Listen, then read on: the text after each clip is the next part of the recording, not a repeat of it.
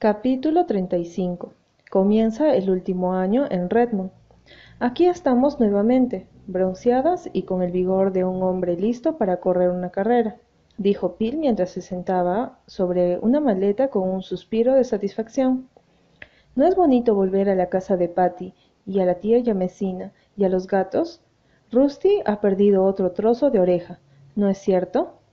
Aunque no tuviera orejas, Rusty sería el gato más hermoso del mundo, respondió Ana desde su baúl, mientras Rusty trepaba por el regazo a modo de bienvenida. ¿Se alegra de tenernos de vuelta, tía? preguntó Phil. Sí, pero me gustaría que subieran el equipaje, contestó la tía Yamesina, observando el desbarajuste de baúles y maletas que las cuatro alegres y porlanchinas jovencitas habían desparramado por todas partes. Pueden seguir conversando más tarde. Cuando era joven mi lema era primero la obligación y después la devoción. Oh, nuestra generación lo ha tergiversado, tía. Nuestro lema es primero diviértete y luego suda la gota gorda. Podemos trabajar mucho mejor después de habernos reído un rato.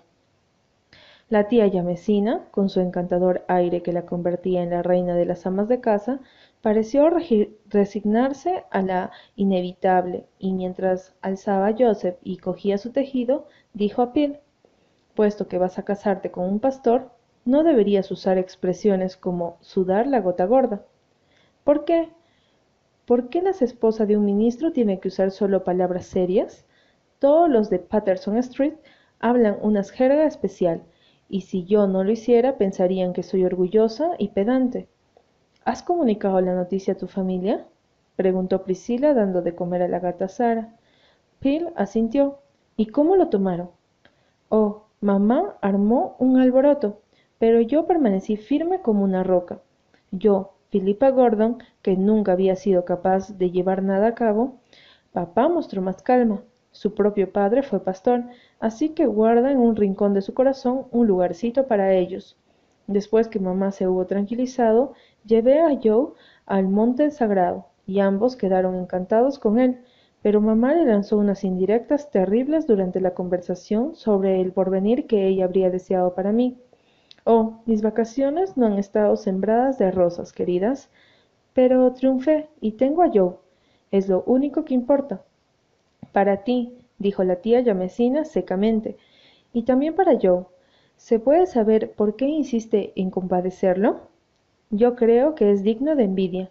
Conmigo obtiene cerebro, belleza y un corazón de oro. Menos mal que nosotras sabemos cómo tomar tus discursos, exclamó la tía Yamesina, con paciencia. Espero que no hablaras así adelante de extraños. ¿Qué pensarían de ti? No me importa lo que puedan opinar. No tengo interés en verme como me ven los otros. Estoy segura de que la mayoría de las veces sería terriblemente incómodo. Ni el mismo Burns debe haber sido sincero en su plegaria. Yo diría que todos pedimos cosas que en realidad no deseamos. Lo comprobaríamos si estuviéramos la valentía de mirar en nuestro corazón, respondió la tía Yamesina sinceramente. Creo que esa clase de plegarias no van muy lejos. Yo acostumbraba a rezar pidiendo a Dios que me concediera la gracia de perdonar a cierta persona. Ahora comprendo que en realidad no quería perdonarla. Cuando finalmente quise hacerlo, la perdoné sin necesidad de rezar. No puedo imaginarla guardando rencor a alguien por mucho tiempo. Tía, dijo Estela. Oh, antes sí que era capaz, pero a medida que pasan los años, comprendo que no vale la pena. Eso me recuerda algo que quería contarles, dijo Ana, y les refirió la historia de Janet y John. Y ahora cuéntanos la romántica escena que mencionabas apenas en tus cartas, pidió Phil. Ana relató el episodio de Samuel con mucha gracia. Las muchachas rieron con ganas, y la tía Yamesina sonrió.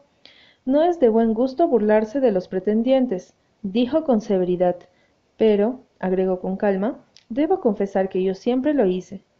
Cuéntenos algo de ellos, tía, rogó Phil. Debe de haber tenido un montón. No hables en pasado, aún los tengo. Hay tres viudos en mi pueblo que desde hace un tiempo me miran con ojos de carnero degollado. Ustedes, las jóvenes, creen que tienen acaparado todo el idilio del mundo. Viudos y ojos de carnero degollados. No suena muy romántico, tía. Bueno, no, pero tampoco los jóvenes son siempre románticos.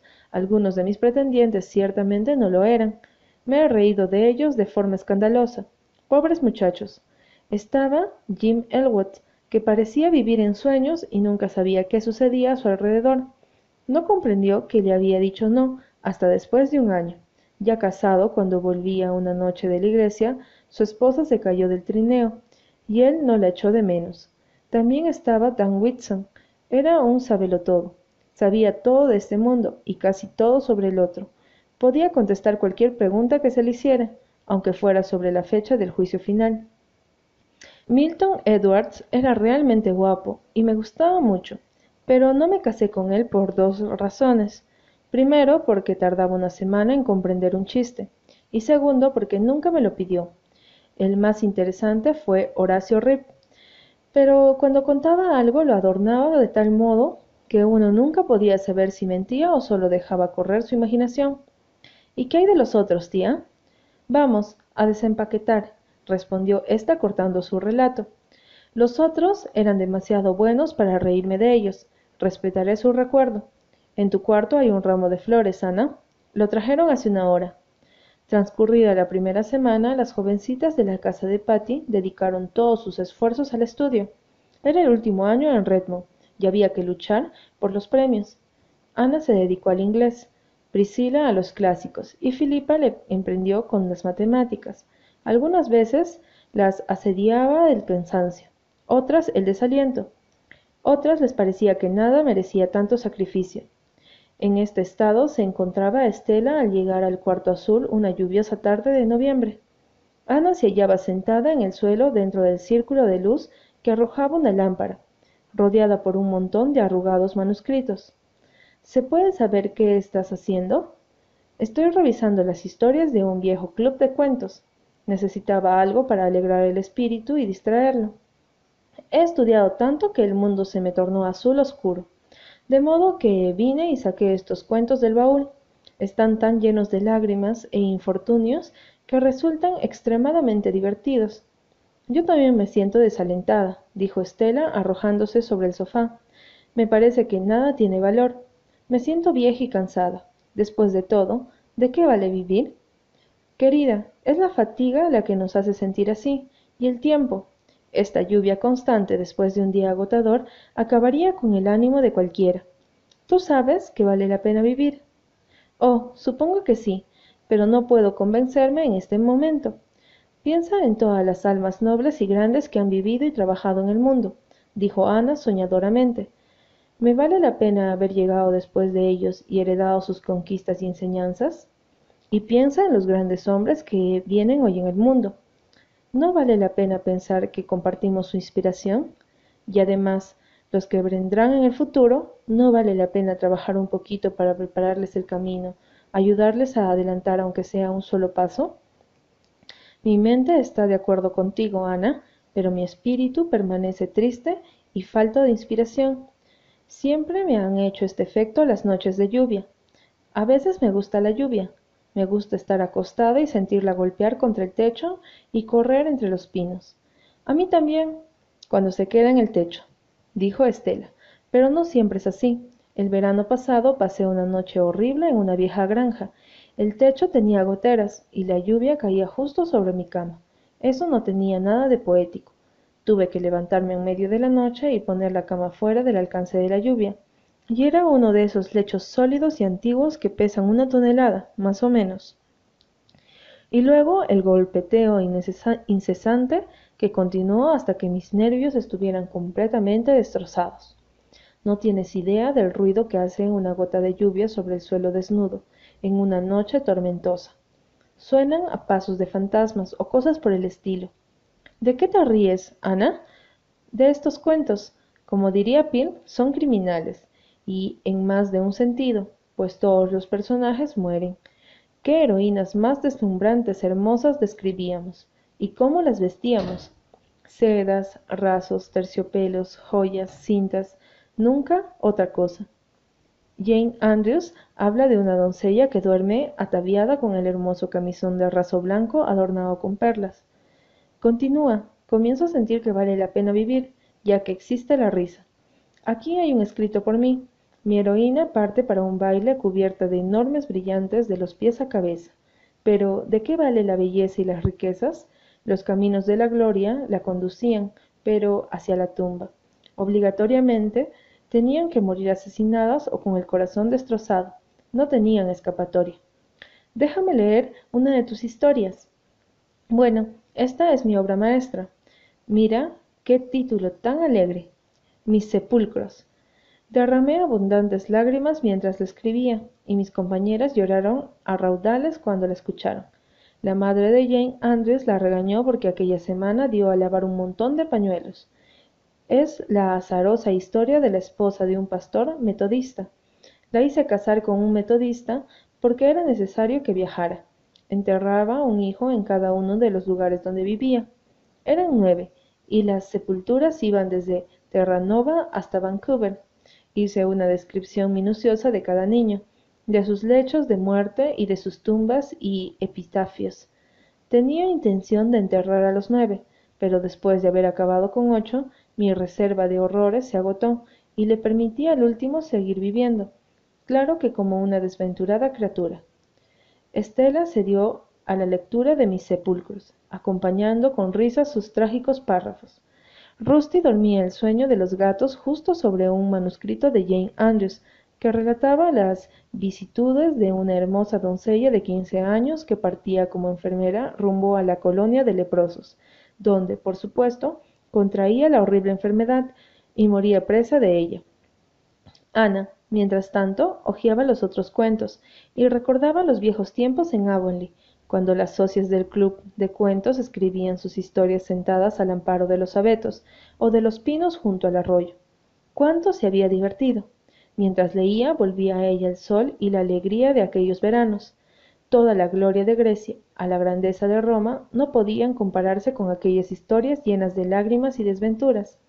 Entre los originales, Ana halló uno escrito en hojas de papel de envolver, la risa iluminó sus ojos grises al recordar el momento y lugar donde había creado su obra. La había escrito el día en que se había caído por el tejado de gallinero de las Cop en el camino Tori. Ana le echó un vistazo y de repente se encontró leyéndolo atentamente.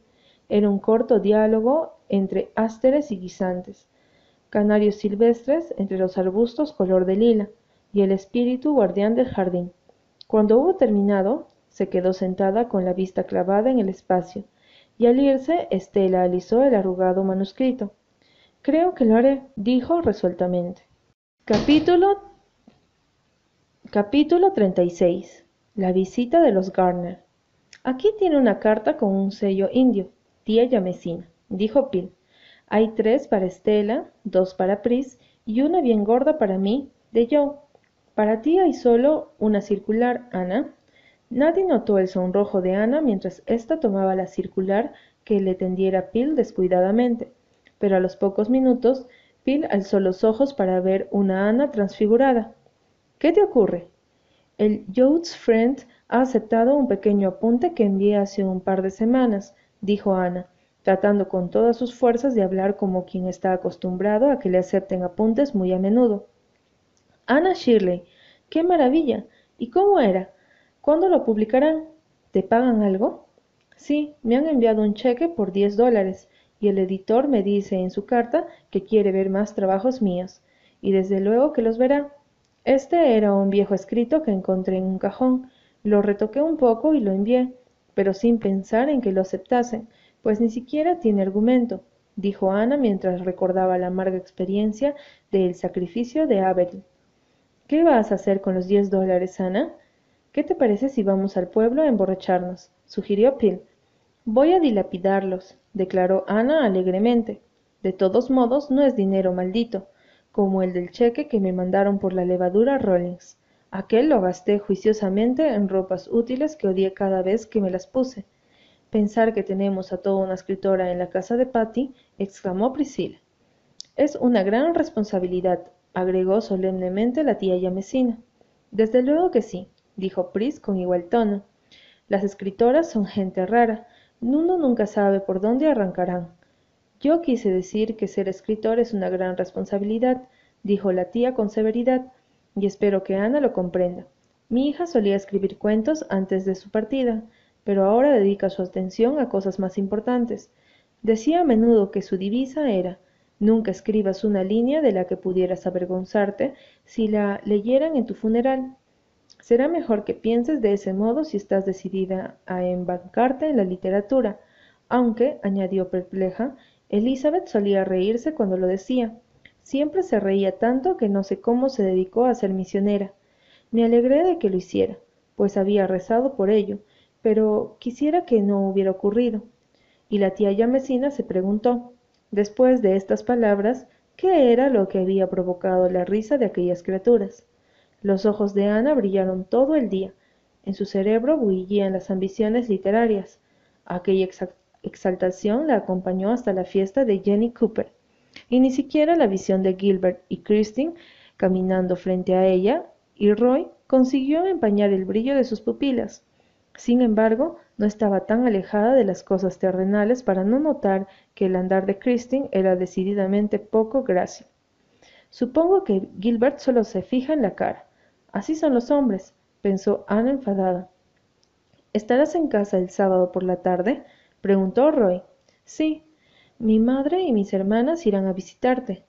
Uno de sus frecuentes estremecimientos sacudió el cuerpo de Ana, aunque esta vez distaba de ser placentero.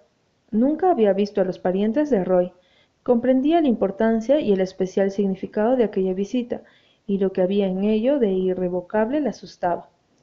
Me encantará conocerlas, dijo con llaneza, y durante un instante se preguntó si en realidad sería así. Debería serlo, desde luego, pero ¿no equivaldría aquello a una ordalía? Le habían llegado murmuraciones de que, como consideraban los parientes de Roy, la inclinación del muchacho. Seguramente que la visita no era del todo espontánea. Ana sabía que sería puesta en la balanza de los Garner. El hecho de que consintieran en visitarla significaba que, de buen o mal agrado, la consideraban como posible integrante del clan. Seré yo misma. No intentaré producir buena impresión, decidió Ana, pero ya cavilaba sobre qué vestido se pondría el sábado por la tarde, y hacía sus cálculos acerca de un nuevo peinado, que tal vez le quedaría mejor que el actual. La reunión perdió su atractivo para Ana. Al llegar la noche había decidido ponerse el vestido marrón y llevar el cabello suelto. El viernes por la tarde ninguna de las muchachas tenía que asistir a clase en Redmond. Estela aprovechó las circunstancias para escribir un ensayo para la Sociedad de Amigos del Saber, sentada en la mesa de un rincón de la sala, completamente rodeada de papeles. La muchacha afirmaba que no podía escribir una línea, a menos que tirara las hojas ya terminadas al suelo.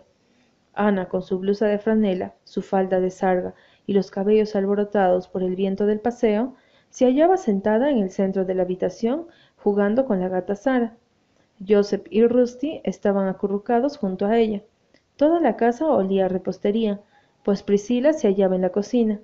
De pronto entró en el salón, cubierta por un gran delantal y con la nariz manchada de harina, para mostrar a la tía Yamesina una tarta de chocolate que acababa de hornear. En ese esperanzador momento llamaron a la puerta. Nadie le prestó mucha atención, excepto Pil, que corrió a abrir, esperando que fuera el chico que debía traerle el sombrero que había comprado esa mañana. En el umbral apareció la señora Garner con sus hijas. Ana se levantó como pudo, espantando a los dos indignados gatos. Priscila, que hubiese tenido que cruzar la habitación para llegar hasta la puerta de la cocina, perdió la cabeza y metió la tarta de chocolate debajo de un almohadón del sofá, echando luego a correr escaleras arriba. Estela comenzó a juntar febrilmente las hojas de su manuscrito. Las únicas que permanecieron inalterables fueron la tía Yamesina y Pil. Gracias a ellas, todos, hasta Ana, se sintieron cómodos a los pocos instantes. Priscila descendió sin su delantal y su mancha de harina. Estela redujo el espacio para sus hojas, y Pil salvó la situación con su conversación. La señora Garner era alta, delgada y exquisitamente elegante, con una cordialidad tan excesiva que parecía un poco forzada. Aline Garner era una edición más joven de su madre, pero sin la cordialidad. Trataba de ser elegante, pero lo único que conseguía era ser arrogante. Dorothy Garner era delgada, alegre y algo retozona. Ana sabía que era la favorita de Roy y la trató con especial afecto. Hubiera sido aún más parecida a su hermano de haber tenido ojos oscuros. Gracias a ella y a Pil la visita transcurrió realmente bien, exceptuando cierta tensión en la atmósfera y dos incidentes. Rusty y Joseph, sin otra diversión, empezaron a jugar a la cabeza y saltaron al sedoso regazo de la señora Garner en una de las persecuciones. Esta alzó sus impertinentes y contempló las formas volantes como si fuese la primera vez que veía un gato. Y Ana, reprimiendo una risa nerviosa, Trató de pedir disculpas lo mejor que pudo. ¿Le gustan los gatos? preguntó la señora Garner con entonación de tolerante extrañeza. Ana, a pesar de su afecto por Rusty, no era muy amante de los gatos, pero el tono de la señora Garner la molestó. Sin poderlo remediar, recordó que a la madre de Gilbert le gustaban tanto los gatos que tenía en su casa cuantos le dejaba su marido. Son animales adorables, ¿no? dijo con tono perverso. A mí nunca me han gustado los gatos. A mí sí, terció Dorothy. Son muy independientes. Los perros son demasiado buenos y generosos. Me hacen sentir incómoda. Pero los gatos son terriblemente humanos. Qué hermosos perros de porcelana tienen. ¿Puedo verlos de cerca? preguntó Aline, cruzando la habitación y transformándose en la causa inconsciente del otro accidente. Tomando a Magog entre sus manos, se sentó sobre el almohadón bajo el cual se escondía la tarta de chocolate de Priscila. Esta y Ana cambiaron una mirada de desesperación, pero Aline siguió sentada allí, discutiendo sobre los perros de porcelana hasta que llegó la hora de irse. Dorothy quedó atrás para estrecharle la mano a Ana y decirle impulsivamente Sé que tú y yo seremos grandes amigas. Oh, Roy me lo ha contado todo. Soy la única de la familia a quien le cuenta todo. Nadie podría hacerles confidencias a mamá y a Lynn. Qué bien tienen que pasarlo aquí. ¿Me dejarán venir de vez en cuando? Ven cuantas veces quieras, respondió Ana de todo corazón, agradecida de que una de las hermanas de Roy fuera agradable. Nunca podría ser como Aline, ni ésta llegaría a querer. Aunque podría ganar a la señora Garner. De todos modos, Ana suspiró de alivio cuando hubo terminado la ordalía. De todas las frases es la peor. Puedo haber sido alguna vez, citó Priscila trágicamente mientras levantaba el almohadón. Esta tarta es un desastre, y el almohadón no está mucho mejor. No me digan que el viernes no es mal día. La gente que avisa que vendrá el sábado no tiene derecho a aparecer el viernes, se quejó la tía Yamesina. Sospecho que fue un error de Roy, dijo Pil. Ese chico no está en sus cabales cuando habla con Ana. ¿Dónde se ha metido Ana? Ana estaba en el piso superior. Se sentía con ganas de llorar, pero rió. Rusty y Joseph se habían portado demasiado mal, y Dorothy era encantadora.